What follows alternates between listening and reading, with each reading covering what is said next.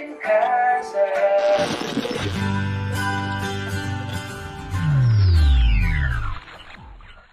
Salve, salve, concurseiro. Chegando. Acontece, erros técnicos, faz parte. Demorou um pouquinho, mas a gente tá no ar aqui comigo, Yuri Veleta, jornalista da casa, e com ele, professor Fabrício Mir, tá aí? E aí, pessoal, tudo bem? Agora com áudio, como é que tá? Beleza? Deixa na- nos comentários aí, beleza. Tudo Agora certo? foi, agora foi. Vou voltar aqui para a apresentação formal que estava fazendo. O cara é, é- é advogado há mais de 15 anos, professor há 10 anos, especialista em direito do trabalho, direito processual do trabalho, direito previdenciário. Também é consultor, assessor jurídico aí de diversas empresas. Ele que demorou um pouquinho, mas chegou. A gente precisava esperar o cara, porque o cara é bom. Professor Guilherme Biasotto, tudo bem, professor? Grande Yuri, fala meu E aí? irmão, grande Fabricinho. Tamo junto, gente. Boa noite. Vocês estão bem? Tá tudo bem? Tamo junto aqui no Tudo em Casa. Exatamente, porque a- a- a- o nosso objetivo é deixar todo mundo em casa. Demorou. À vontade para bater um papo. Demorou. Primeiro, agradecer por ter aceito o nosso convite por estar aqui hoje. Meus irmãos, é na hora, Yuri. Quando tu mandou o WhatsApp, eu falei assim, bah, bah, bah, mas eu vou na hora, não tem problema nenhum. Já agendamos. E o pior, tava comentando, eu saí com antecedência, aí fiz todo o, o- o trabalho pra chegar no horário, que eu odeio me atrasar tal, mas a Uber me sacaneou, mas eu vou reclamar com ela, deixa comigo. Esses aplicativos. Filha da mãe, filha da mãe. Eu tava vendo hoje no nosso canal aqui, foi até a, a Fernanda que me, que me sinalizou. E interessante, é o nosso vídeo mais visto do canal nesse mês. E já vem há um tempo, assim, é o vídeo de direito previdenciário. De quem? De quem? Quem? Do professor. É, mas aí a gente tem uma. É uma boa explicação. Sim, pela categoria, Ah, não né? vai fazer isso ao vivo aqui, né? Vou, vou. Claro. Se é pra puxar o saco dos Cara. amigos, né? É. Puxar o saco dos inimigos. É, Não, é que assim, a gente. o- o- os nossos vídeos, né? E os cursos que tem mais procura na casa é. Cara, quanto tempo não tem concurso do INSS? Ah, do quatro, cinco anos. Tá. E Cinco é anos. o conteúdo mais procurado. Mais que PRF, PF. Co- Começa explicando por que não tenha cinco anos o concurso do INSS e é o curso mais procurado. Boa, vamos lá. Concurso INSS, por que que é mais procurado? Até esse ano, até o Concurso Brasil, foi o maior concurso da história do nosso país. Com maior número de inscritos, maior número de vagas, maior número de, de nomeações. Então, é historicamente é o maior. Aí chegou esse ano, o concurso Banco do Brasil bateu. O último concurso INSS em 2016, tivemos 1 milhão e 600 mil inscritos.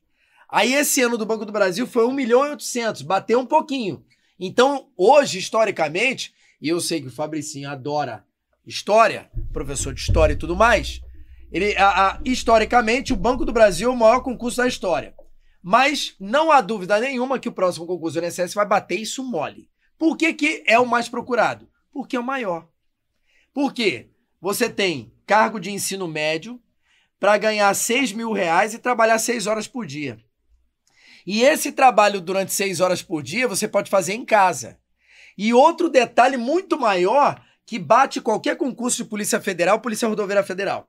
No concurso INSS, você tem a oportunidade de trabalhar na cidade onde você mora. Você não precisa se deslocar. Mas tem, então, o INSS, não digo em todos os municípios do Brasil, mas em quase todos. Quase todos. Quase E- todos, né? E mesmo que não tenha no município onde o candidato mora e viva, ele pode trabalhar em home office. Que hoje o teletrabalho dentro do INSS virou uma realidade e pegou muito bem.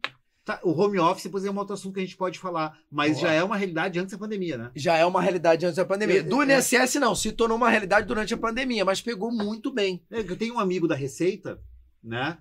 Salve Jorge, beijo. É um amigão que trabalha na Receita e ele já estava há, pelo menos uns 4, 5 anos atrás, a Receita Federal aqui de Porto Alegre e já estava com um trabalho de te- já, assim, o teletrabalho. Boa. Ele já boa, disse que ele estava assim, indo uma, duas vezes por mês só no escritório. Boa. Do INSS, a, a Procuradoria da Fazenda Nacional já, já atuava assim, a Advocacia Geral da União também já estava, mas o INSS ainda não, porque o INSS, o, o, o, o segurado, o beneficiário, ele gosta de ir até a agência para ser atendido, para poder passar as informações que ele queira, enfim.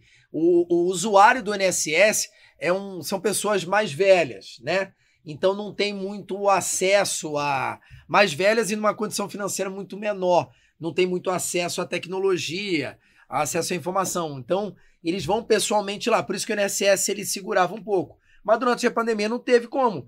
Tanto é que um dos motivos do concurso INSS é o trabalho aumentou e os servidores não estão dando conta de tanto trabalho. A produtividade aumentou em dobro do INSS, mas mesmo assim, 1 milhão e 800 mil processos em fila para serem analisados. Então, 1 milhão, e, 1 milhão e 800 mil processos de pedido de aposentadoria, de auxílio por incapacidade permanente, de pessoas que estão travadas na cama e não têm dinheiro para poder comer um pão, não tem condições de trabalho. Imagina, cara, 1 milhão e 800 mil pessoas pedindo benefício no INSS e não tem nem pro, é, é, probabilidade ou é, uma data para uma resolução. Aí o porquê da demora no concurso do INSS? Política governamental. Pronto. Aí foi um conjunto de fatores. Crise econômica e financeira, que começou em 2016, pe, é, é, é, passou pelo ano 2017, aí culminou no impeachment da Dilma. Em 2018, foi isso? 18. 18. 18. 18. 18. Aí veio o governo Bolsonaro. Sim. Aí no, a, o, o, governo Temer, o que, que ele fez? Ele estancou o sangue, que estava sangrando. O Brasil estava sangrando, Sim. financeiro, econômico e politicamente. Ele estancou o sangue. Aí veio o Bolsonaro. Aí, logo no início do governo Bolsonaro, pandemia. Sim. Então, o ano de 2020 você joga fora. Esquece. Porque era para o concurso do INSS sair em 2019. Porque o prazo máximo de validade de um concurso público não pode ultrapassar quatro anos, que é o que o artigo 37 da Constituição estabelece. No máximo dois anos, prorrogável por um por, por igual período. Uhum. Então, no máximo quatro, tá? Se o último concurso do INSS foi em 2016, no máximo 2020. Mas a previsão era para sair em 2019. Só que aí veio 2019. Ainda crise política. Ainda uma crise econômica no Brasil. Veio 2020, 2020 não deu para fazer nada. Então era para ter sido ano passado. Então é, aí era para sair esse ano. Só que aí o Paulo Guedes segurou. O Paulo Guedes segurou. Só que agora não tem mais como segurar a defasagem de funcionários do INSS deve estar. Tá Já é grande, tanto é que o pedido que o INSS fez para o Ministério da Economia é de 7 mil vagas, só que até o ano que vem vão abrir mais 6 mil vagas entre aposentadorias, remoções, exonerações, demissões. Então, mais seis... reserva aí vai ser um concurso para 20 mil vagas. Exatamente. A, gente tem o projeto de lei orçamentário para o ano que vem já especificado com 75 mil vagas, né? Então, aí, ó. E outro detalhe, o, aí como é que foi o, o encadeamento da, da, dos fatos? Aí o INSS, em é, setembro, ele pede autorização para o Ministério da Economia. Aí, depois, todos os órgãos públicos federais começam a pressionar o governo para abrir o concurso. Quais órgãos públicos? Do próprio governo. Tribunal de Contas da União pedindo. Uhum. É, Ministério Público da União pedindo. Defensoria Pública da União pedindo concurso. Corregedoria Geral da União que é um órgão dentro do próprio governo, de controle interno do governo. É a Justiça Federal pedindo, porque começou, já que o INSS não resolve, começou a bater ação judicial. Aí os juízes começaram a ter mais trabalho do que o normal. Sim. Aí o juiz falou assim: ô, governo, pelo amor de Deus. Aí a própria justiça pedindo autorização do concurso. Aí chega o Bolsonaro, lá em. quando ele estava em Israel, e anuncia, ele fala assim: ó, ano que vem serão autorizados somente os concursos essenciais para o governo. Quais são os concursos essenciais para o governo? Receita Federal, porque se o do INSS não saiu, o último concurso da Receita Federal foi em 2014, caralho. 2014. É muito tempo. Porra, a gente está em 2021. Então, Receita Federal é essencial, INSS é essencial e Polícia Federal, agente administrativo. Você coloca o IBGE como essencial? Com certeza, porque era para o ano passado ter o censo. Né? E o governo não liberou dinheiro para ter o censo no é, passado. É, a gente passou pelo IBGE por várias fases, né? Teve a questão do, da verba ter sido retirada, uma grande parte da verba, e aí a ex-presidente do IBGE pediu exoneração, porque ela disse que com aquela verba ela não teria condições, e agora tá para sair em 2022, né? Perfeito. Perfeito. O IBGE pode, vai entrar com certeza. E o IBGE, tu vê como as coisas se ligam, né? O IBGE, ela é essencial para o INSS. Com certeza, para o planejamento Exatamente. do cálculo atuarial. É. Porque a Constituição fala que a Previdência ela tem que ter um equilíbrio financeiro e atuarial. Uhum. Financeiro é ter dinheiro hoje E atuarial é ter dinheiro lá na frente.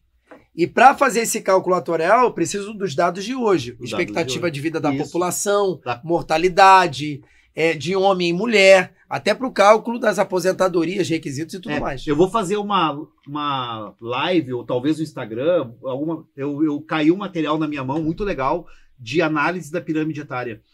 Né? Que só tu olhando para a pirâmide, tu já consegue identificar se aquele país tem ah, controle de natalidade, qual a idade da Porra. população. É bem legal o material. Fiquem de olho aí que a gente vai fazer um material, porque cai. Eu já vi provas de concurso pedindo análise de pirâmide. Porra! Deixa É bem eu legal. aproveitar esse seu jabá aí rapidinho, só pra gente dar o serviço, né? A gente tá ao vivo aqui com o professor Guilherme Biasotto. Já tem uma galera assistindo e se tem alguma dúvida sobre direito previdenciário, sobre a vida do professor Guilherme Biasotto, deixa aqui nos comentários. Já do aprovei chat. a fofoca, aproveitem, ó, afastado. Afastado. Comenta pra gente aqui, porque a gente vai trazer Como é aqui que tá o pra- Fabrício? Meu irmão? É? Meu irmão, aquele filho da puta, aquele ali tá lá em Curitiba, É. tá trabalhando pra caramba, cara. Eu vou pra caramba. Curitiba na sexta. Porra, tô. Eu vou, vou, vou dar Manda um- mensagem pra ele. mensagem pra Pô, ele. ele vai, vai ficar amarradaço. Vou pra- Mas tá trabalhando direto, tá gravando também. Continua gravando. Nosso professor aqui. No, professor, aqui professor da, casa, de raciocínio- RLM, É, isso. gravando direto, tá lá. Mas tá, tá com a vida dele lá, se mudou. É. Ele tava numa. Ele tá morando no mesmo condomínio, mas ele saiu de uma casa e foi pra Tá outra. convidado a vir aqui. O dia que tiver em Porto. Demorou, é, tá Demorou. aqui. Fabrício tem que vir pra cá. Que se você não sabe, óbvio, né? Que o Fabrício Biasotto é irmão do Guilherme Biasotto. Dois Exatamente. grandes professores. E a gente fez uma live e foi esculachado por ele ao vivo. Que a gente foi explicar, eu e o. Foguete? Gui, é, Eu a lembro. rotação da Terra. E aí eu e o Gui discutindo a rotação da Terra Foi. ao vivo, o. Fabrício só olhando e assim: vocês estão falando merda. É, porque ele é físico, né? Foi sensacional esse dia. Mas ele É. tá bem, graças a Deus. Meu irmão tá show de bola. que legal. Demais, Beijo, demais. Fabrício. Com certeza. E, claro, fica aqui o seu convite e esperamos aqui na, em Porto Alegre, né? No estúdio aqui da Casa do Concurseiro. Mas para começar, a gente sabe que é destaque, destaque em direito previdenciário, mas como é que surgiu essa área na tua vida? Como é que surgiu a- o direito na tua vida? Ó, foi assim.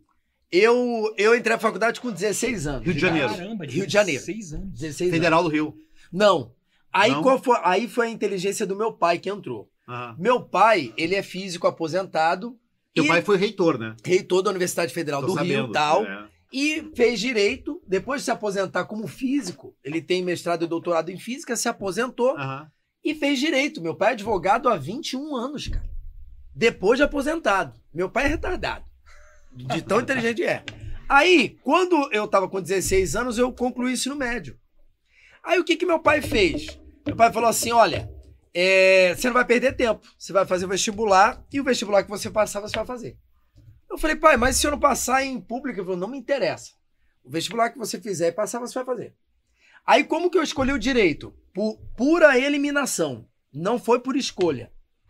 Com 16 anos, tu não sabe o que, que eu queria. Eu queria porra nenhuma. Eu queria putaria, cachaça, chopada. Eu queria putaria. 16 anos, caralho. 16 anos não tem. É. Tá perdoado. Aí, aí, porra, aí, aí eu falei assim, bom, área de exatas não tinha como, porque eu sou muito burro, retardado em exatas.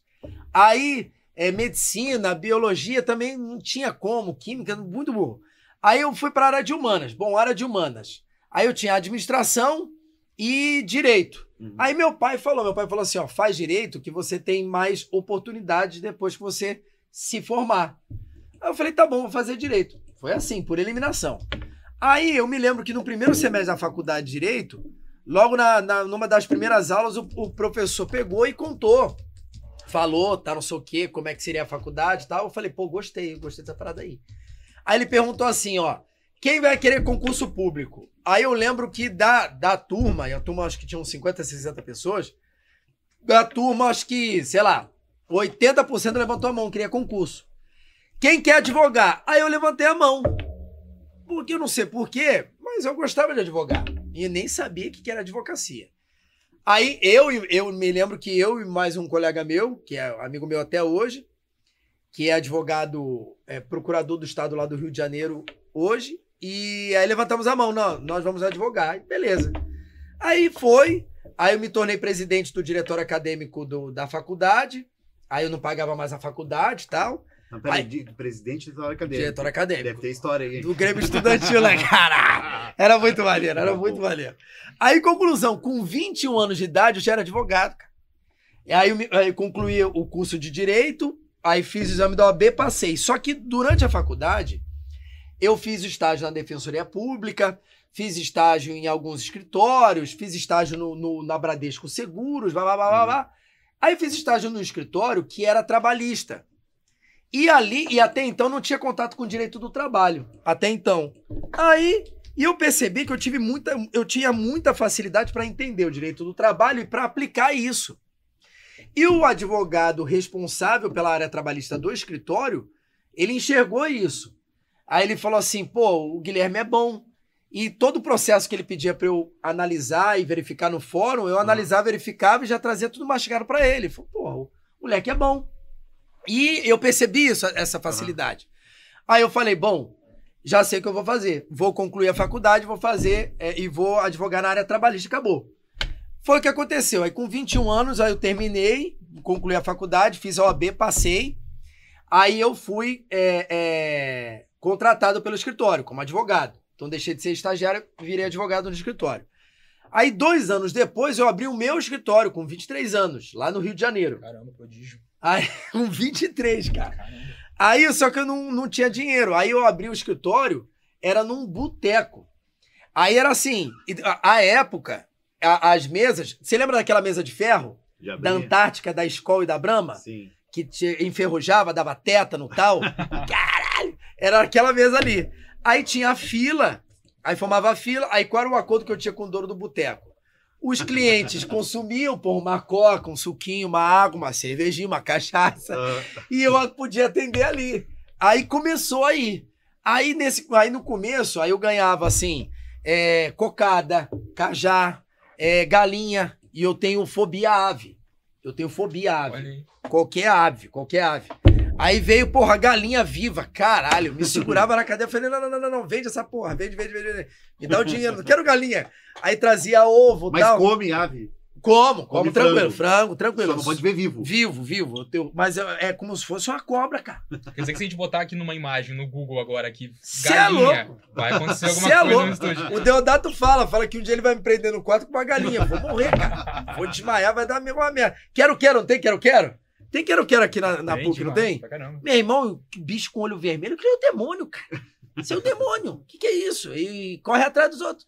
Aí, aí começou assim. Aí com 23 abri meu escritório e tal. Aí, é, durante a faculdade, eu não sei o porquê, você tem algumas matérias que você tem que puxar, que são as matérias eletivas Uhum. ou optativas. E dentre elas, o direito previdenciário. O direito previdenciário não é um conteúdo obrigatório na- no curso de direito. Uma pessoa ela estuda e conclui o curso de direito sem nunca ter visto direito previdenciário, não é uma matéria obrigatória. Até então. Porque em 2019, o Conselho Superior de, Educação é, determinou que o direito previdenciário seja uma matéria obrigatória. Então, agora vai ser. Aí, na, no- na, na próxima grade curricular das- da, da- do curso de direito no Brasil inteiro, vai ter que ter direito previdenciário. E eu não sei por que, na época, eu puxei direito previdenciário. Não me lembro por quê. Eu acho que uma amiga minha falou que era fácil. Ela, ah, não, Gui, é fácil. A professora dá 10 pra todo mundo, faz essa porra. Acho que foi mais ou menos isso.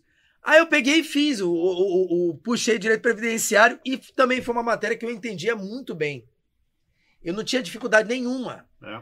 Eu, a professora explicava, e eu lia e aquilo ali eu entendia. Abria pra mim e falei, porra, coisa retardada, ridícula. Beleza. Aí foi. Aí, cara, eu me lembro que foi em, em Curitiba. Em Curitiba em 2012. Em 2012. Aí eu comecei. Lá em Curitiba eu comecei a dar aula de direito previdenciário, mas eu comecei a dar aula em 2010. Lá em Minas Gerais. Comecei a dar aula para concurso. Minha primeira aula foi sobre LDB, Lei de Diretriz e Base da Educação. Aí depois eu dava aula de estatuto, da criança e adolescente, estatuto do idoso, que eu dou aula até hoje. E depois, aí, aí, porque é sempre assim, você chega no curso, você não vai dar aula do- da matéria que você sabe, ninguém te conhece, porra. Você dá aula do que tem pra dar aula.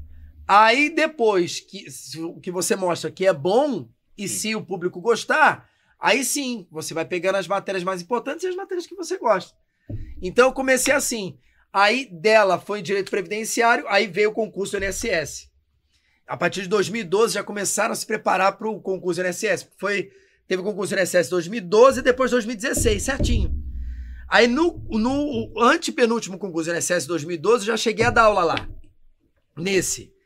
Aí foi quando ali, aí eu falei assim, cara, direito previdenciário é ridículo. É ridículo. É muito fácil para mim. Aí, a partir de então, não parei. Aí, em 2016, aí eu publiquei meu livro de Direito Previdenciário para ensinar as pessoas o que, que é o INSS, para que elas possam fazer um planejamento previdenciário. Aí, quando eu publiquei meu livro de Direito Previdenciário em 2016, aí eu explodi no Brasil inteiro.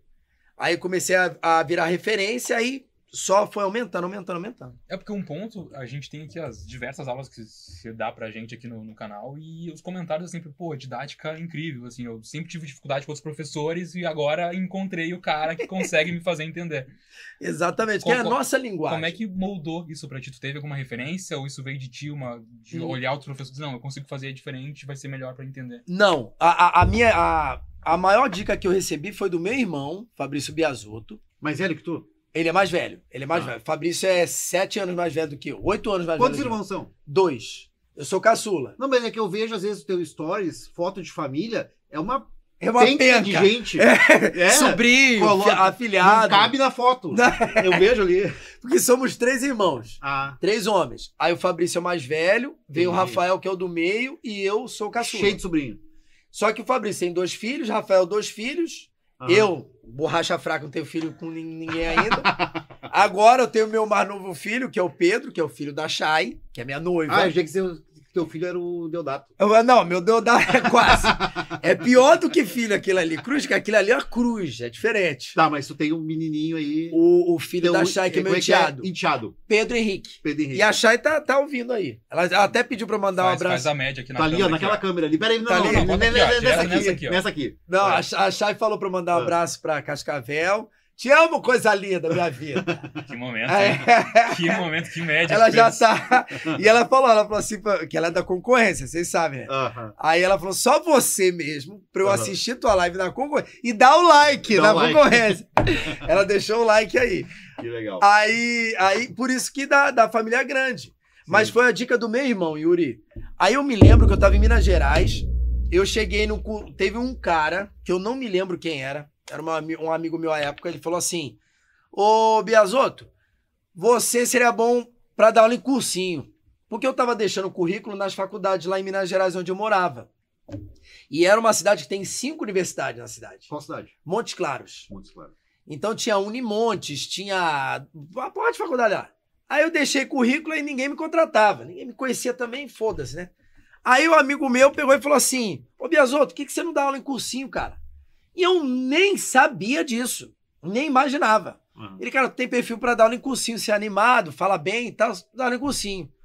Aí ele falou, e eu era dono de casa à época. Eu tava no mercado, terça-feira de manhã. Quem é que tá no mercado terça-feira de manhã? Tua avó, tua mãe e eu, dono de casa.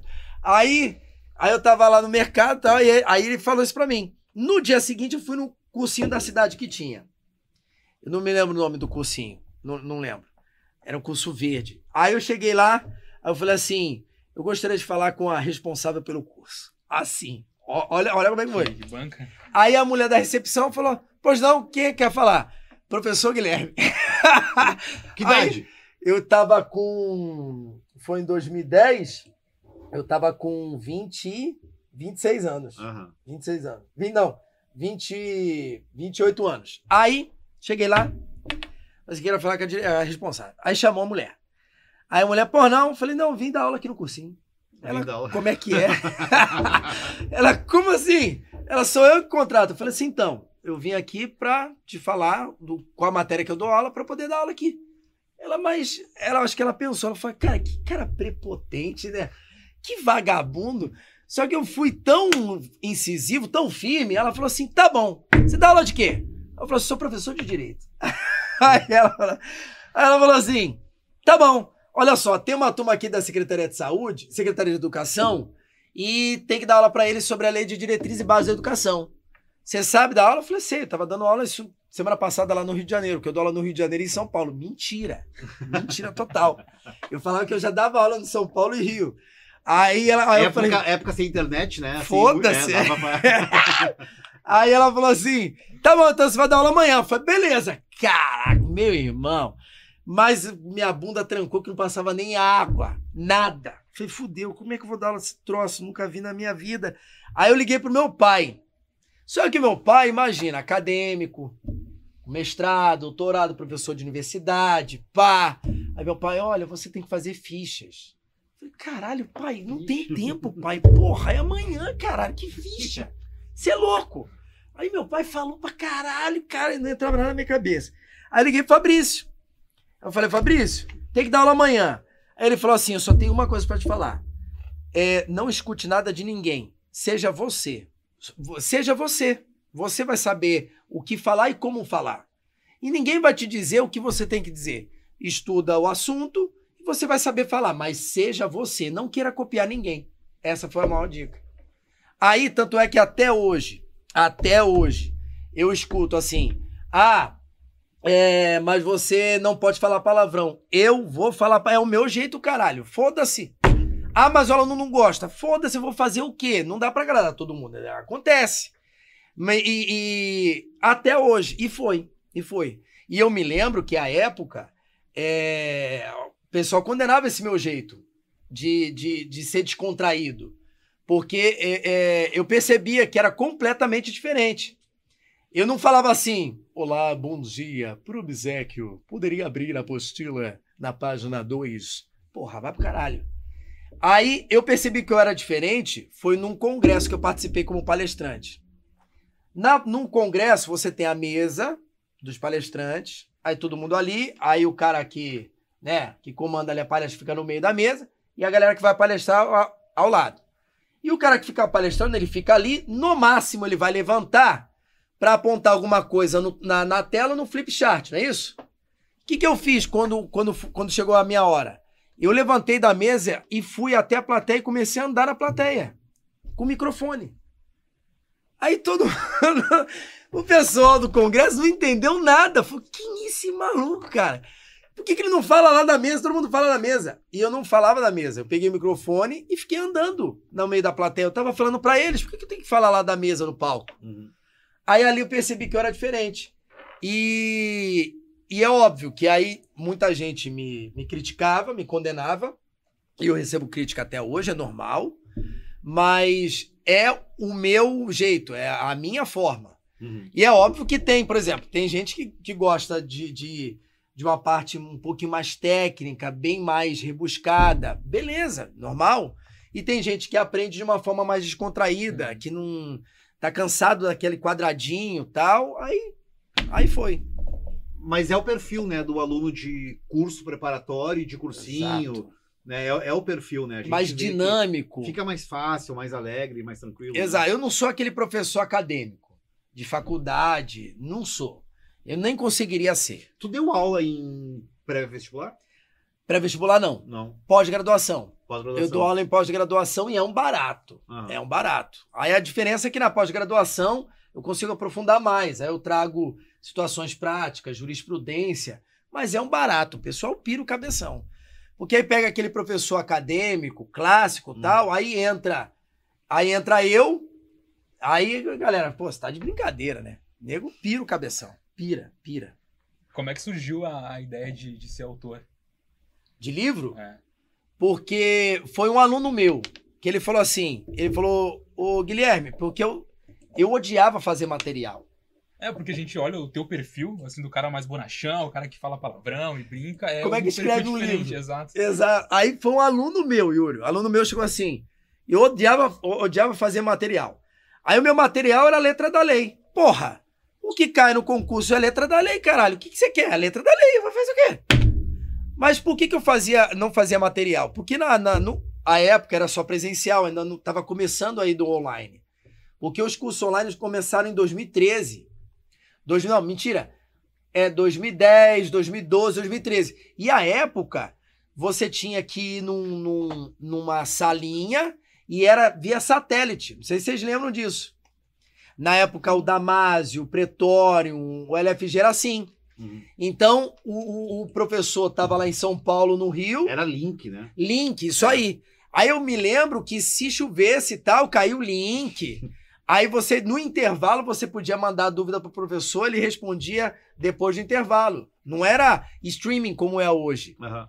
A época era satélite. Então tava começando. Aí no, no- no- na aula presencial era assim: se eu fizesse o material e eu vi os professores fazendo aquele material foda, com tudo, pá, tudo explicadinho, tudo detalhado tal. Aí eu ouvia nos corredores que, pô, não, não vivemos numa bolha, eu não sou retardado. Então eu saindo de uma sala para outra, indo para a sala dos professores, ou indo para outra sala, ou chegando, ou saindo, eu ouvi os alunos falando assim: pô, já vai embora? Já tudo que o professor tá falando tem no material, então eu vou para casa e estudo o material. Quando eu vi isso uma vez, eu falei assim: comigo não. Comigo não. Aí o meu material era só letra da lei. E para o aluno é, ter os mapas mentais, a explicação, ele tinha que ir na minha aula. E ele tinha que ver o que eu anotava no quadro. E ele tinha que anotar. Meu irmão Manego anotava do início ao fim. Aí eu me lembro que esse aluno pegou e falou assim: Ô Gui, você já pensou em colocar tudo que você fala no- na aula no papel? Porque seria uma puta de uma apostila. Aí você poderia vender isso. Ao invés de você usar isso nas tuas aulas, você poderia vender. Eu falei, cara, tá aí. Aí foi quando eu comecei a escrever o livro. Em uma semana eu escrevi o livro. E o livro tem 370 páginas, o livro. E o engraçado é que no livro tem exatamente as palavras que eu uso. As brincadeiras, eu mando o aluno ir a merda, eu mando ele prestar atenção. Isso tá escrito Tá, no é, livro. é isso que eu quero. ah, pri- primeiro, deixa eu só fazer aqui, ó. Mandar um. Tem muita gente aqui, ó. Hum. Muita gente, tá? Ó, Chayane. A dona encrenca. Ah, Chayane é a Dona Encrenca. É a dona encrenca. Ah, por isso que ela tá aqui. Vai coraçãozinho na, na live aqui. Entendi. Vamos lá. É ela. Chayane ah, tem um perfil que é Foco Total INSS, Perfeito. tá? Ah, quem mais? Não, a gente tem que, tem que falar o comentário desse, desse perfil aí, porque Ah. deu aquele pequeno atraso no Aham. início, né? E o cara, bom, o professor tá na adega escolhendo vinho. Aqui, ó. O Eduardo, é, a Flaviane, a Tânia, a Natália e a Georgina. E aí, aqui no meu WhatsApp, o Gustavo. Né? E aí, o, a Georgina já postou aqui, ó, afastado. E aí, Afastado. eu quero saber os bordões. Quais são eles? ó, o afastado foi um amigo meu Ah, de infância, que é pai da minha filhada, lá do Rio de Janeiro, Aham. Leonardo. Eu tava com ele, eu tava no. Foi o, o batizado da minha filhada. Foi o batizado da minha filhada. Aí eu vi algumas crianças correndo. Aí correndo, fazendo merda, tá, não sei o quê, enchendo o saco. Aí eu falei pro Léo assim, falei, porra, Léo lá, criança endemoniada. Aí ele falou assim, pô, Gui, não pode falar isso de criança não, cara, é uma criança. Aí eu olhei pra ele, um amigo meu de infância, é um vagabundo. Aí eu olhei pra ele, tipo assim, quem é você pra falar, né? Aí eu olhei pra ele, aí ele falou assim, você não pode falar endemoniada não, você tem que falar que ela é afastada de Deus. eu falei, cara, que ideia do caralho. Ao invés de falar que é endemoniada, Aham. fala que é afastadinha de Deus. Aí começou. Aí a partir disso, do que ele me falou, aí eu falei afastado, afastado, afastado. Então esse foi o primeiro bordão. O não me irrita Ah, foi na, é, em presencial. Porque aí a pessoa, ela. Eu falava pra mim mesmo, que eu, eu ouvia aluno perguntando, aí na aula seguinte, eu falava assim: ó, se você me perguntar isso, porra, você vai me irritar. Então faz o seguinte, não me irrita. Aí começou, não me irrita, não me irrita, não me irrita. E o não fuma, não fuma maconha, o Deodato fala que é dele. Ele, porra, o Guilherme copia tudo que é meu, tal. Só que eu falei, Deodato, olha só, eu falo não fuma maconha há muito tempo, antes de eu te conhecer. Ele, mentira, você me copiou. Então Deodato tem, tem essa, é- é- essas ideias dele. Mas eu não fuma maconha, porque era isso, pô, não viaja, não bebe escondido, não bebe escondido da minha cunhada, a esposa do meu irmão. aham. Que ela falou, Guilherme, você tá bebendo escondido? Você tá acordando duas horas da manhã pra beber? Só pra não- que as pessoas não saibam que tu é alcoólatra? Aí eu gostei de se não bebe escondido. Então eu vou escutando. Aí eu, quando eu gosto, eu copio mesmo. Eu falei, gostei, co- vou copiar e copio e uso. E, mas aí tem até camiseta, né? Tem Eu camiseta. As É, camisetas. isso, não, é- isso, isso tudo foi estratégico. Levou pras aulas e não, vou fazer isso em placar. É como rádio, é como Bom, rádio. Aí eu copiei do Del. Essa a, ca- a camiseta eu copiei do Del. Porque o Del tinha as Aquelas camisetas. camisetas, por favor, cara. Bota o número maior. tu já viu as camisetas? Do não Del? tive a Não, eles usam assim, ó, número, dois números abaixo. Ah, mas o cara, E aí fica Pô, aqui é ridículo. diferente, né? Outro perfil. aí fica, fica- apertadinho demais. Fica- Aí mo- mostra o peitinho. né? É, aquele mamilo do Dá pra ver o mamilo. Chega a ser aviltante, né, gente? Mas o Del, o Del só usa PP, cara. Aí eu, o Del. Tem Eu, físico, né? Pode, né? tem, é. É. Aí eu copiei do Del as camisetas. Porque Del, mano, Já tinha os moldes. já tinha um que atrás tinha o nome dele e na, na, na frente uma palavra motivacional. Aí eu falei, cara, gostei, vou copiar. Aí copiei, só que ao invés de colocar a palavra motivacional, eu colocava os meus bordões. Os bordões. Aí vi. ficou. Aí a Chay, aí agora eu tenho que fazer uma pra mim e uma pra Chay, que a Chay usa também. Aham. Quando ela vai trabalhar, ela usa as minhas camisetas. Ela, ela adora, ela adora. Aí ela só, ó, e ela tira a foto e fala assim: hoje, hoje eu tô. é, é, o, meu, a- o meu lema é esse. Ela tira uma foto assim, uma selfie, não me irrita. Ela já, ela já pode, mas fica maneiro pra caralho. Mas essa da camiseta eu copiei do Del. Foi do Del. Que demais. Ah, bom, o pessoal tá comentando, reforço de novo aqui, deixa o comentário ali se tiver alguma pergunta sobre direito previdenciário, sobre a vida do professor, sobre, enfim, É, vamos. X possibilidades. Tá, vamos mudar um pouco de assunto. Manda. É, dois anos da reforma trabalhista? Não, Já? não, reforma trabalhista 2017. Então, três anos já, quase quatro. Quatro anos. Quatro anos, foi em novembro de 2017. É, eu fiz uma live, né? ah, que eu queria ter feito contigo, mas não estava aí. Que eu fiz uma live porque, assim, é, eu sempre falo para o meu aluno: tem muitas questões de direito que as provas cobram como atualidades.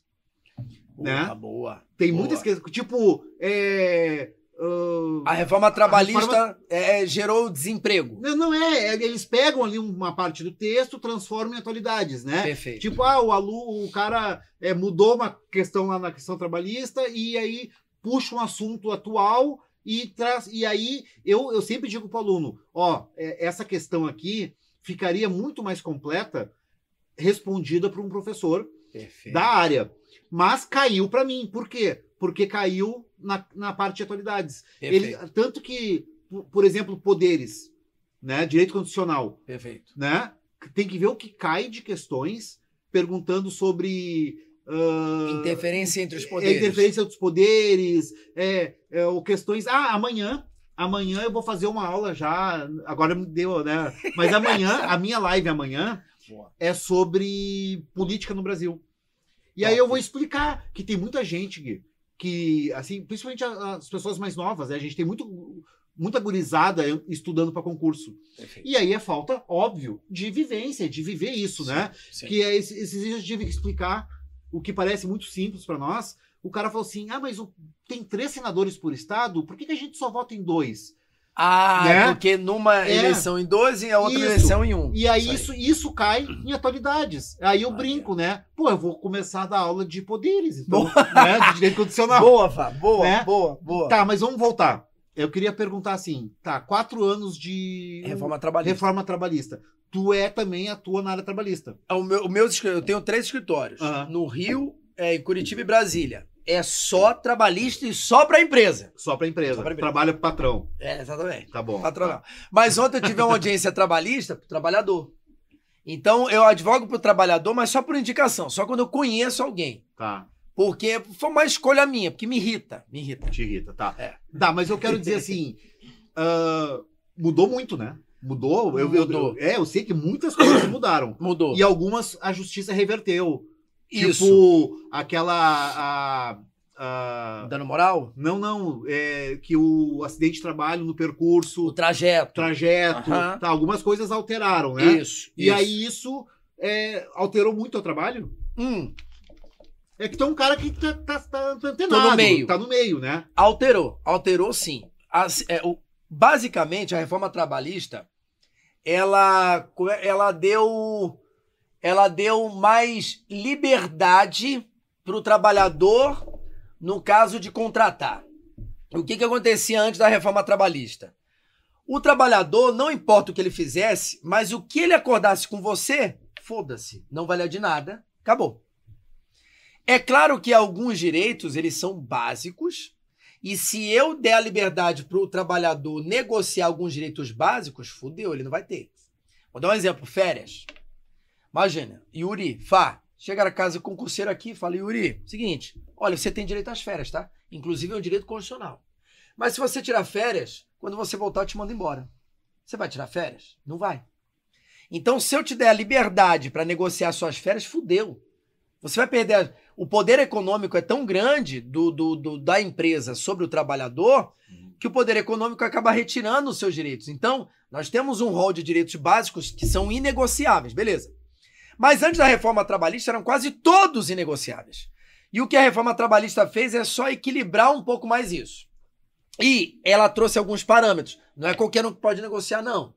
Uhum. Tanto é que a reforma trabalhista fa- fala assim, ó, somente quem ganha é, é, mais de dois salários mínimos, mais de dois salários mínimos? Não, quem tem ensino superior completo ganha mais de duas vezes o teto do INSS que pode negociar. Porque o que, que a, a reforma a- a- tratou? Se ele tem diploma no ensino superior e ganha mais de duas vezes o teto do INSS, o teto do INSS é 6.400, então se o cara tem um salário de mais de 12 mil reais e tem ensino superior completo, ele tem consciência. Ele não é um retardado, não é um bobão, entendeu? Não é aquela coisa, aquela pessoa necessitada. Então a, a- a reforma trabalhista ela deu mais autonomia para o trabalhador. E basicamente ela fez isso. Esse, esse foi o, o, o, pano de fundo, o pano básico disso. Aí quais foram os impactos? Diminuiu a ação trabalhista. Por quê? Porque a reforma trabalhista começou a atribuir responsabilidade para quem entra com a ação. O que muita gente acha é que só o trabalhador processa a empresa. Não. A Justiça do Trabalho ela resolve relações de trabalho. E na relação de trabalho você tem o trabalhador e o tomador de serviço. Então, a empresa pode processar o empregado na Justiça do Trabalho. Mas a nossa consciência é que só o trabalhador processa a empresa. Não. Aí o que, que a, a reforma trabalhista fez? Deu mais, atribu deu mais responsabilidade para a pessoa entrar com a ação trabalhista. Porque antes era uma aventura. Entra, era assim antes da reforma trabalhista. Entra com a ação trabalhista. Se perder, a gente não paga Pede nada. tudo, né? Pede Coloca tudo. tudo. ali, até o que não tem direito. Se perder, não paga nada. Reforma trabalhista é. é- reforma trabalhista não. O, a implantação dos direitos trabalhistas, década de 50, Getúlio Vargas. É isso? 30, 30. 1934. Ah, tá, o- tá, Isso, 30 e. Com a nossa terceira Constituição. E é. Eu não lembro, Lindolfo Collor? O, o ministro Ah, do Trabalho de Getúlio Vargas, sim, né? sim, sim, sim. o avô Sim. do Fernando Collor, ex-presidente, era o Isso. ministro do Trabalho de Getúlio, Isso da era aí. Vargas. Isso aí. Né? Então, então nós estamos falando aí de 90 anos. É, mas a CLT, a CLT é de 43. Aham. E ela é uma cópia da Carta de Lavoro italiana. Então eles pegaram a, a legislação trabalhista italiana e copiaram, quase que cópia literal.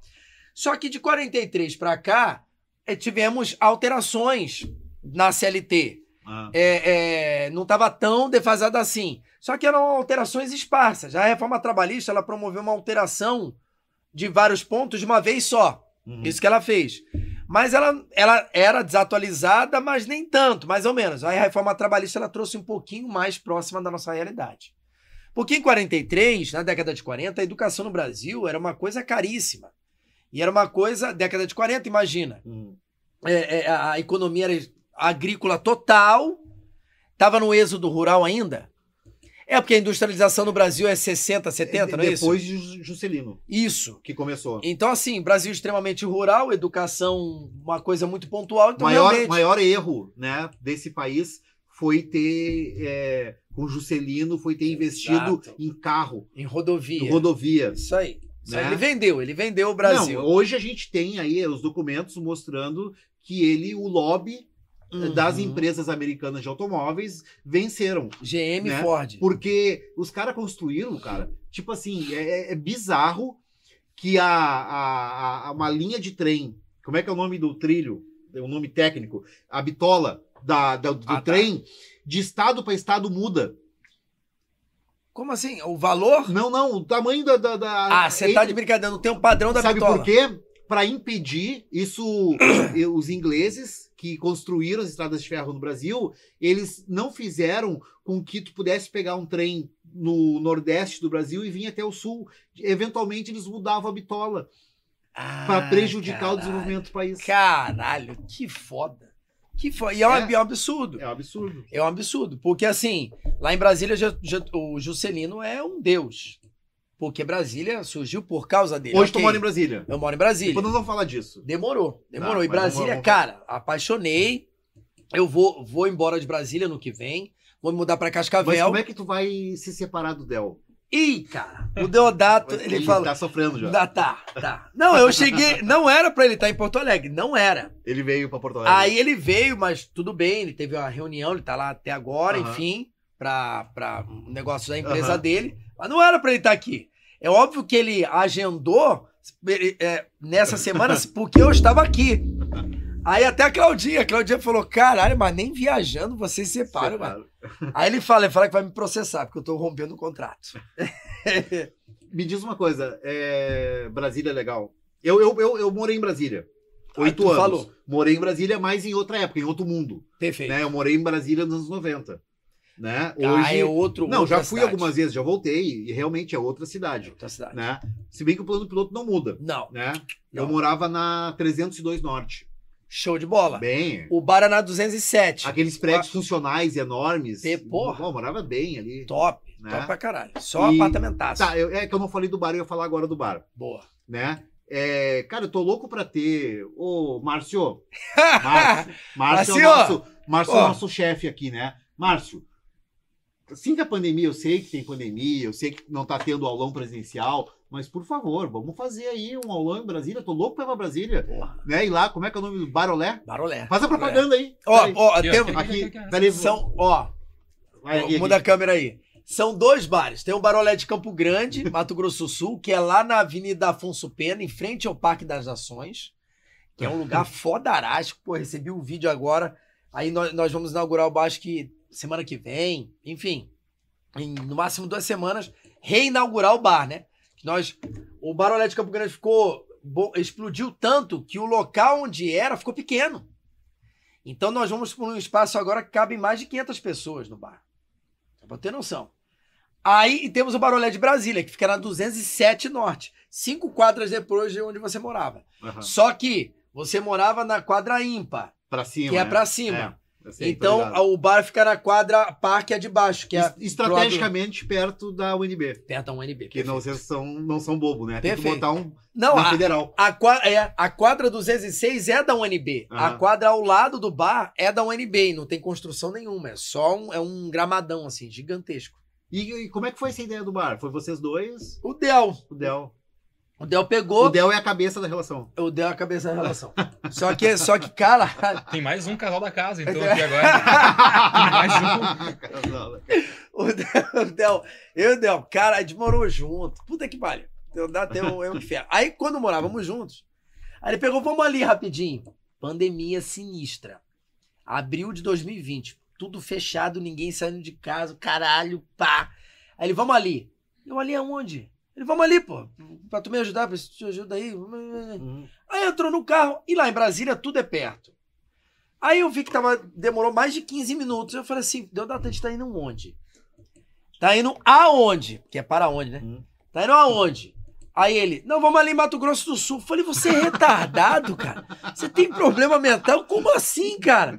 Ele, caralho, eu não peguei roupa. Ele, não, se preocupa essa porra. Eu falei, que que é isso, cara? Aí, caralho, eu falei, você é maluco. Aí, vamos pra Mato Grosso do Sul. Nunca tinha ido a Mato Grosso do Sul. Que ele é Aí- de lá, né? Que ele é de lá, Aham. ele é de Campo Grande. Sim. Aí chegamos lá, tal, foi Del. Aí ele foi me explicando. Não, cara, me chamaram pra ser sócio num bar e eu tô indo lá pra abrir esse bar, porque senão ninguém vai abrir essa porra e tu vai me ajudar. Eu falei, muito obrigado por você compartilhar, né, as informações. Mas não deu outra. Aí ficamos lá duas semanas, montamos o bar e inauguramos o bar. Quer dizer, não conseguimos inaugurar porque deu lockdown lá. Em Brasília tava o lockdown, mas em Campo Grande ainda não tinha dado lockdown. Aí quando chegamos lá, chegamos numa segunda, na quinta deu lockdown. Mas o bar já estava pronto. Aí voltamos em junho do ano passado, aí inauguramos o Barolé lá. Aí quando foi em agosto, o Barolé de Campo Grande já era referência na cidade, já era o bar mais famoso, mais comentado, todo mundo queria ir lá, tal, não sei o que, bababá. Aí o Del falou assim: Gui, se, a- se nós montamos um bar em Campo Grande e o bar bombou n- no local onde a gente não mora, por que, que a gente não abre um bar onde a gente mora, que é lá em Brasília? E todo mundo conhece a gente. Porque em Brasília não tem é, artista e não tem jogador de futebol. Brasília só tem professor e político. Só que político não mora em Brasília. Então, quem é conhecido em Brasília é professor de cursinho, que é a meca dos concursos. Sim. Claro, o- metade da cidade é funcionário público. Exatamente. Aí ele pegou, pô, por que a gente não abre em Brasília? Cara, não deu outra. Aí em novembro inauguramos o de- Brasília. Aí em janeiro desse ano, o Barolé de Brasília já, já era conhecido, hoje todo mundo sabe. Aí todo mundo, todo mundo fala Barolé, mas que Barolé? Ah, o bar dos professores. Ah, tá. É assim. Aí Vários todo mundo já professores. conhece. Ideias de criar um aqui no Rio Grande do Sul? Porto Alegre? Da boa. Ah, te- temos mais três para abrir: Goiânia, BH e Rio de Janeiro. O de Porto Alegre Não nós ia rolar um pensamos em Barcelona? em Barcelona porque o nosso sócio mora lá. É. Aí, como teve a pandemia, aí teve essa segunda onda, agora teve essa, essa variante Omicron, Barolé em Barcelona. cara. Não, faz todo sentido, né? E é, é Ba- Barolé, É, Barcelona, boa. Fechou? E, é, e, é, e lá é muito barato para você alugar espaços, lojas. É muito barato, em euro. Aham. Porque você não pode comparar real com euro. Se você tá no lugar, você tem que comparar o preço do lugar. Sim. Então, pro lugar, é, é, para você alugar lá uma loja, nós chegamos a ver lá, o Marcelo, nosso sócio, viu. Cara, é 600, 700 euros o aluguel. Baratíssimo. Porra, pro, pro, Sim. pra, um pra, negócio, né? é, pra, pro país, pra onde, pra um, é, onde é o local, muito barato. 600, 600 euros. Fala, pô, mas 600 euros dá, multiplica por 7, dá 3 mil reais. Mas mesmo assim, 3 mil reais, pô. 3 mil reais é pra uma loja, pra um bar, é barato. Entendeu? Então, Então foi isso. Foi a ideia do Del. Aí eu fui atrás, filha da puta. Ah, mas bombou, valeu. Não te Bombou. arrependeu. Bom, não, não. Tu não. te diverte, eu vejo, né? Porra, ainda cansa, cansa muito. Tanto é que ano que vem, ano que vem eu vou embora. Ano que vem eu, eu saio de Brasília e vou pra Cascavel. Porque eu vou me casar com a Chayane. Vai casar olha onde? aí, bomba! Aí, bomba! Informação, agora, agora eu vou trazer aqui o Léo Dias. Fala mais sobre isso. Só no tudo em casa. Só no Não, não, tudo em casa. falando em Léo Dias, como é que é o nome daquele que fala ok, ok? É o Nelson Rubens. Nelson, Rubens. Pessoal, o Nelson Rubens me retuitou. Me caô. Que Me fase, hein? retuitou, o perfil oficial Jura? me Que retuitou. fase da vida. Eu não te mandei o print? não. Eu vou te mandar o print. Que- Ele me retuitou.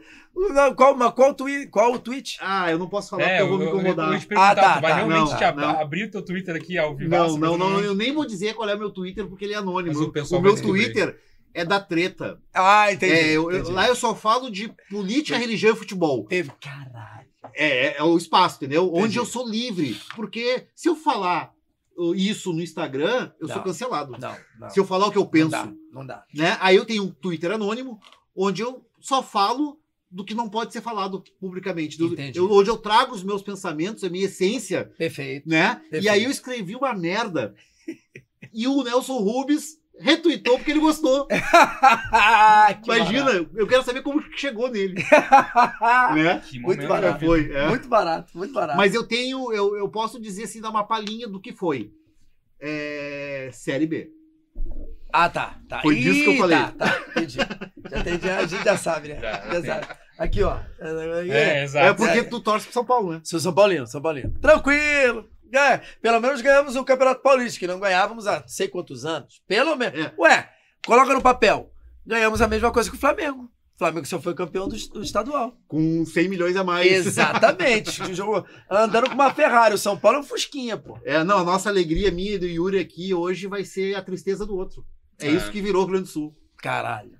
Entendeu? E- Mas vamos sair desse assunto Boa. pra não. Boa. Não, o pessoal vai Não, começar a pra dar não dislike a, aqui. a audiência deu pico quando a gente entrou no, no momento É. ok, ok. Casamento? E caiu. Não, falou de casamento. Aí Desculpa, o pessoal ficou na é- expectativa, é esperou. Chayane, mas não- né? Isso. Chayane. A Chay, a Chay. Chay, o Gui é um querido.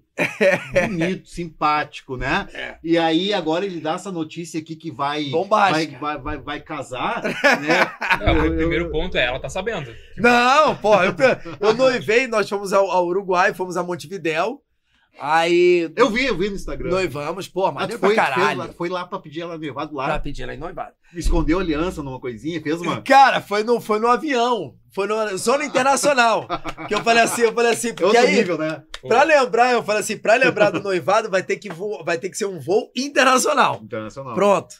Aí, cara, mas foi muito maneiro porque ela sabia que, que eu ia pedir ela em noivado. Ela sabia, só que ela não sabia como que era a aliança e onde seria. E como seria. Então a expectativa é muito maior. Ao invés da pessoa não saber que vai ser pedido noivado, o pior é ela saber, mas não saber onde, como e, co- e o quê. Caralho, ela pirou o cabeção. Aí, aí nosso casamento vai ser em 2023, dia 7 de julho de 2023. Por quê? Eu nasci em julho, ela também em julho. O pai dela também nasceu em julho.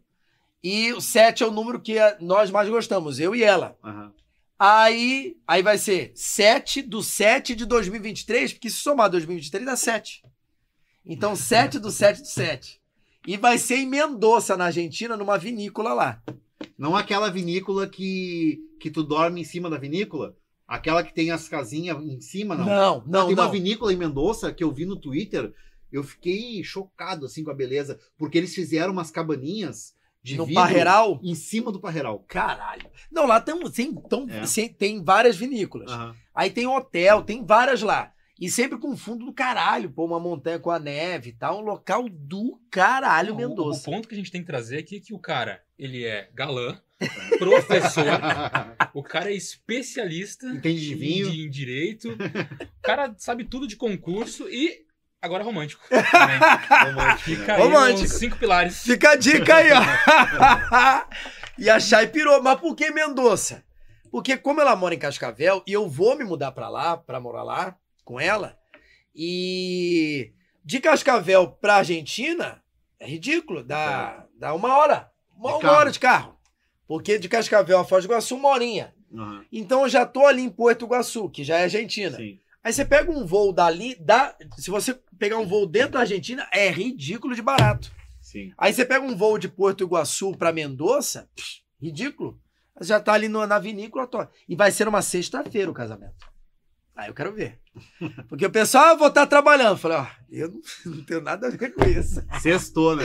Sextou, caralho. Sexta tá diferente. Sextou. Ah, que bacana. Pô, a gente tá num papo super leve aqui, mas vamos entrar em polêmica agora. Quero Bora. entrar em polêmica. Seguinte, tem, tá rolando, né, a PEC 32 aí no ar. Boa. e mexe aí com as principais estruturas, pilares da administração pública, né? Perfeito. A Casa do Concurseiro já se posicionou contrária. Sim. Queria saber a sua opinião e a sua análise em relação a Não, a minha, a minha opinião é totalmente alinhada com a da casa e de todos os cursos, óbvio, porque eu tava conversando, engraçado, foi esse domingo, lá você, a vantagem de- de ter um bar é que você conhece várias pessoas de vários segmentos sociais, de vários de vários pontos, enfim. Aí eu tava conversando com uma, uma concursada da Caixa Econômica Federal, que vai se aposentar já. E ela estava tava discutindo exatamente isso, que porque a PEC ela vem com aquele discurso, vem alinhada com o discurso do Paulo Guedes, que o servidor é, é como é que é? O servidor é privilegiado, o servidor é vagabundo, não foi aquele discurso do Paulo Guedes? Sim. Aí, e é um discurso completamente sem pé nem cabeça. Não tem. Não, não, não, não há fundamento algum para isso. Porque, assim, nós temos alguns aspones, temos, mas não é o servidor público, é o político. São coisas completamente diferentes. Então, assim, o, o político ele é um agente público, ele não é servidor público. Então, para manter. a- é, é bem simples. Para manter o privilégio dos políticos, então tira, arrebenta a corda para o lado mais fraco, que é do servidor. Então, assim, é, é uma reforma. Tem alguns pontos interessantes, ok? Até para atualizar. Porque, por exemplo, ah, querem colocar produtividade. Eu posso colocar produtividade para o servidor, mas sem é, é, modificar a Constituição, sem, sem retirar a estabilidade dele. Não precisa disso. Uma coisa não leva a outra. Então, já temos órgãos públicos que trabalham com produtividade e não precisou de reforma constitucional nenhuma para isso. Então, não há fundamento algum para a PEC e a, a, a, a minha opinião é completamente alinhada com a casa, obviamente. Absurdo. Não tem nada a ver uma coisa com a outra. E detalhe, os servidores, os próprios servidores, e mesmo quem já tem estabilidade, e lá em Brasília, lá em Brasília, a terra do servidor, todo mundo odeia, mas odeia. Não tem o menor cabimento essa, essa ideia. Aí o, o que está se fazendo hoje é um lobby político para tentar conter ou modificar o, o projeto, o texto da PEC. É isso que está rolando hoje lá em Brasília.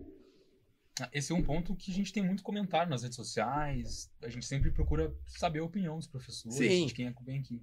A ideia, a ideia é, eu entendo. A ideia é alinhar o, o- a administração pública com o setor privado. É colocar tudo no mesmo nível. Hum. Porque olha como é que foi a história, e a história é cíclica. Na década de 60, 70, 80, ninguém queria ser servidor público. Ninguém! Porque o setor privado pagava mais do que o setor público. Ninguém queria trabalhar e não tinha concurso público. Tanto é que vários alunos, e nós conhecemos, ah, pais, avós, pô, como é? O cara é auditor da Receita. Pô, como é que você entrou na Receita? Então, eu tava passando. É ou não é? Não é essa história? tem várias. Aí eu entrei e falei, porra, aí eu comecei a ser um estagiário, aí hoje sou auditor. Que ninguém queria ser. Aí, na década de 80, com a inflação lá em cima, aí começou a equilibrar e depois a mudar. Então, o setor público, é, por causa da estabilidade, se tornou muito mais interessante do que o setor privado, em virtude da volatilidade da economia. Então, qual é a ideia do governo? Do governo que se diz liberal. Que a gente vê que não é, porque temos vários exemplos de intervenção política na economia. Principalmente agora, por exemplo, na porra da gasolina. Inferno da gasolina. Aí, a ideia é tentar equilibrar isso daí. Porque a máquina pública está inchada tal. Mas o problema não é o servidor público. Esse que é o grande detalhe. O problema não é o servidor público. O problema é má governança, má administração, corrupção. São outros problemas que a gente já sabe. Igual a- a o déficit da É, Previdência. essa questão do governo liberal, né? Eu tenho, assim, discuto com meus amigos, né? Que concordam com o alinhamento político que eu tenho, que discordam, né? Sim, sim. E aí esse está falando, cara, ah, mas Estados Unidos liberal. Liberal? Estados Unidos deixa quebrar banco? Nem foda. Nos Estados Unidos, quando a laranja, é, no litígio que teve na Organização Mundial do Comércio com o Brasil, que eles perderam, eles entraram lá, né, por causa dos impostos, e apoiaram, tinha subsídio da laranja. Então, assim, isso não é um governo liberal. Ninguém é liberal raiz 100%. Ninguém. Ninguém é. Ué, na, na crise imobiliária dos Estados Unidos, 2013, E o Brothers lá, como é que é? Lehman Brothers? é o Lehman Brothers. Sim. Ninguém deixou o, o- a, Tu viu a- o filme? Vi o Big Shot. Bom pra caralho. Bom pra caralho. Bom pra caralho. Recomendo. Big Shot. Big Shot é grande escolha, grande aposta, eu A acho. grande aposta. A grande aposta. Muito bom. Que é com é com Brad Pitt, Baita elenco. é com Christian Bale, que fez o Batman, o penúltimo Uhum. Batman. É com Christian Bale, Brad Pitt. Cara, que filme do caralho. Fala exatamente sobre a crise imobiliária que foi provocada pelo mercado financeiro. Eles já sabiam. E eles apostaram. É, muita gente ganhou dinheiro com, com a. a, a- apostar na quebra, né? exatamente apostando. Eu tô na vendo quebra. aqui, ó, é Christian Bale, Steve Carell Steve e Carell. Ryan Gosling. E tem o Brad Pitt também. Tem Nesse. Brad Pitt? Tem. Tá. E grande elenco. Grande É. elenco, baita filme. Porque o Brad Pitt faz um- uma pontinha tal, É. que é ele que dá o dinheiro pros garotos investirem na quebra. E o, o- o- a, a Reserva Federal Americana foi tirado o dinheiro da Reserva Federal Americana para os bancos não quebrarem. Principalmente o, o Lehman Brothers, mas tem um outro lá que é gigantesco. Eu me lembro qual. Não me lembro qual. Que tá acontecendo algo parecido na China, né? Ah, aí, Tem ó. também algo, tu viu? A China, a- apesar, eu tive uma informação que eu fiquei, assim, surpreso. 80% dos chineses têm casa própria. Caralho. Herança de, de família, de local, assim, não é um documento, né? A, é dife- a- a legislação é diferente. Perfeito. Mas se aquela família tá naquele lugar lá, é deles. O governo chinês já entendeu que se Entendi. aquela família tá há séculos, né, né? Uso capião. é, Tá lá. Perfeito. Não- né? Então, mais de 80% da população chinesa mora no mesmo lugar e tá ok. 20%, né, tá se endividando para ir para as grandes cidades. E Ah. esse é o problema da bolha econômica do, do, do mercado imobiliário chinês. Só que Ah, 20%, tu vai dizer assim, é pouco. Pouco de um bilhão e meio de habitantes, 20% dá o quê? Dá 200 e 230. 200 milhões, pô. 200 milhões de habitantes. Porra, o Brasil, qual, qual é a população brasileira? É exato, é 220. Pronto. É isso aí. É um Então, Brasil É um Brasil que está endividado. endividado. Puta que pariu. Esse Pelo é- amor de é. Deus. E os comentários aí? Vamos lá. A Chayane postou três granadas, três bombas. né? Ah, bom, bomba! Na hora que estava falando. Do é, casamento. é, Bomba, bomba! Denise, é, tô aqui a Marta. É que a, a, a Marta colocou assim: esse professor é sensacional. A Vanessa Dias. Melhor professor de previdenciário, adoro suas aulas. Obrigado, A amor. Cristiane Oliveira comentou o que a gente falou lá: o melhor professor de previdenciário, o melhor método de ensino. Obrigado, Cris. E a Denise Vaz também, melhor professor, top demais. Então, só elogios. O papo tá bom, É. mas eu só queria lembrar que a gente já passou de uma hora de conversa. voa, né? Já Boa. foi? Voou. Então, eu vou eu fazer ver agora aqui, meu ó. papel de jornalista e vou fazer o gancho aqui, ó. Seguinte, Boa.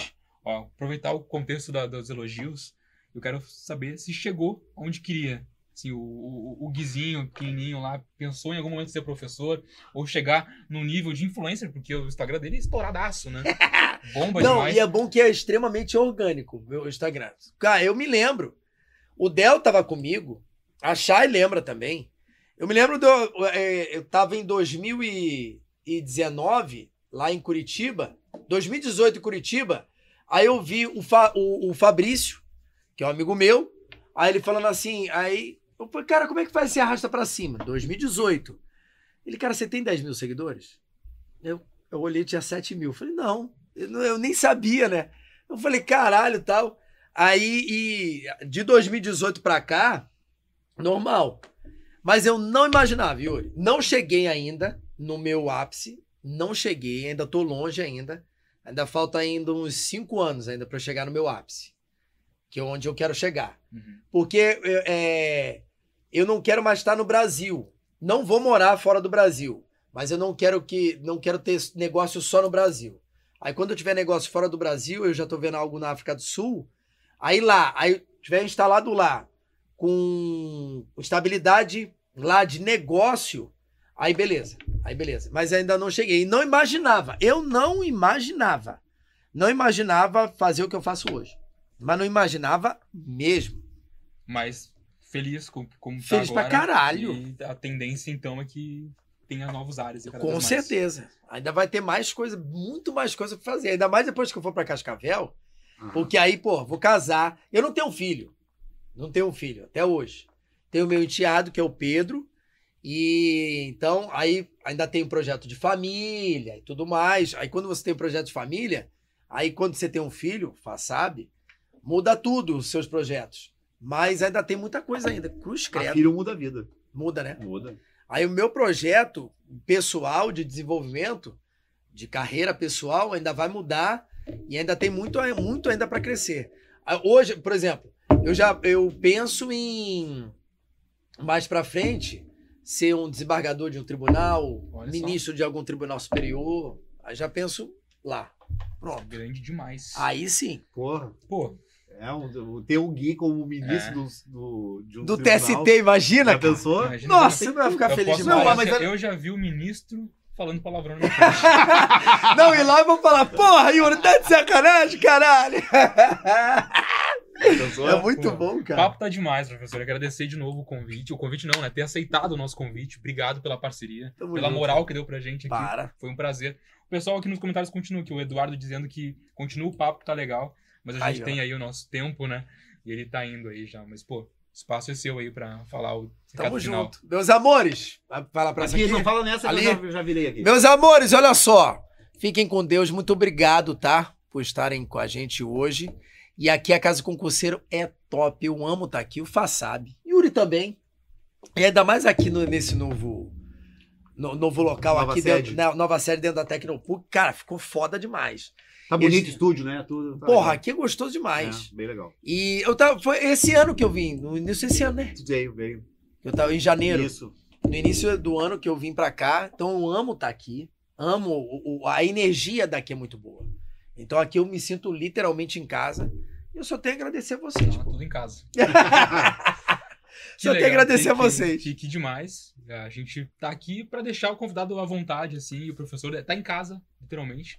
Né? Agradecer aí a audiência. Até palavrão eu falei, pô. Bastante. Aí eu tô em casa. Aí eu tô em casa, tá vendo? Fechou então. Valeu. Irmão, Brigadão. tamo Né? junto. Agradecer junto. demais a audiência de quem acompanhou aqui, quem interagiu e quem tá assistindo a gente, ou escutando a gente, melhor dizendo, no Spotify ou no Deezer. Obrigado pela audiência. Está no YouTube, deixa o like. Curte, comenta. Vocês querem deixar os arrobas de vocês? Vocês gostam dos arrobas, né? Vamos Ah, sim, boa. é. Prof. Fabrício Miller. Mas só letra Miller, que nego vai colocar Ah, com é, L só. É prof e tem dois Fs. Prof. Fá, Fabrício Miller U2Ls. Isso. E Müller, Mü- é Müller. que é o moleiro em alemão. Miller é moleiro. Ah. O cara que cuidava da, da, da, da- da- do engenho. Ah, Isso que é. Miller. Lá em Curitiba tem um shopping Miller. É? Tem. E, E é um Miller, dos mais antigos. Miller é. Silva na Alemanha. Ah, Né? entendi. Eu- eu- entendi. eu Comum. sou- Não, eu não tenho pedigree. Nenhum. É comum. Se tu for, a minha família é daquela região aqui, de uma região aqui da é, Vale do, do, do Rio Caí, Montenegro, Aham, tá. se tu pegar a Bom lista... princípio, é, não harmonia. existe isso, não Tá. existe mais lista telefônica, né? Mas quando a Sim. gente brincava que tu abria a lista telefônica, metade da cidade era Miller. Miller. Puta que pariu. Só tem Miller. Né? Tudo primo. Tudo primo. Tava Ó, saindo com alguém e não sabia que era primo. né? galera, ó, o meu arroba pronto. Tá aí pra vocês Bem no Instagram. É, mole. Com um Z, dois T's. Usei dois T's. Porque no- na, na Itália, a, a consoante com maior é, tonalidade Ah. dobra. E, Mutini. tu sabe fazer pergunta difícil o que que é Biasotto? Não sei, cara. Não sabe? Não, eu só sei que é de Nápoles. Mas eu Nápoles. não. Eu nunca fui à É Itália. mafioso. Mafiosinho. Mafiosinho. Pessoal, obrigado pela audiência, obrigado pela parceria de quem acompanhou. Não esquece de deixar o like aqui no vídeo se estiver no YouTube, viu? Obrigado, tá tudo em casa. Até mais. Tchau. Tchau, gente sinto em casa.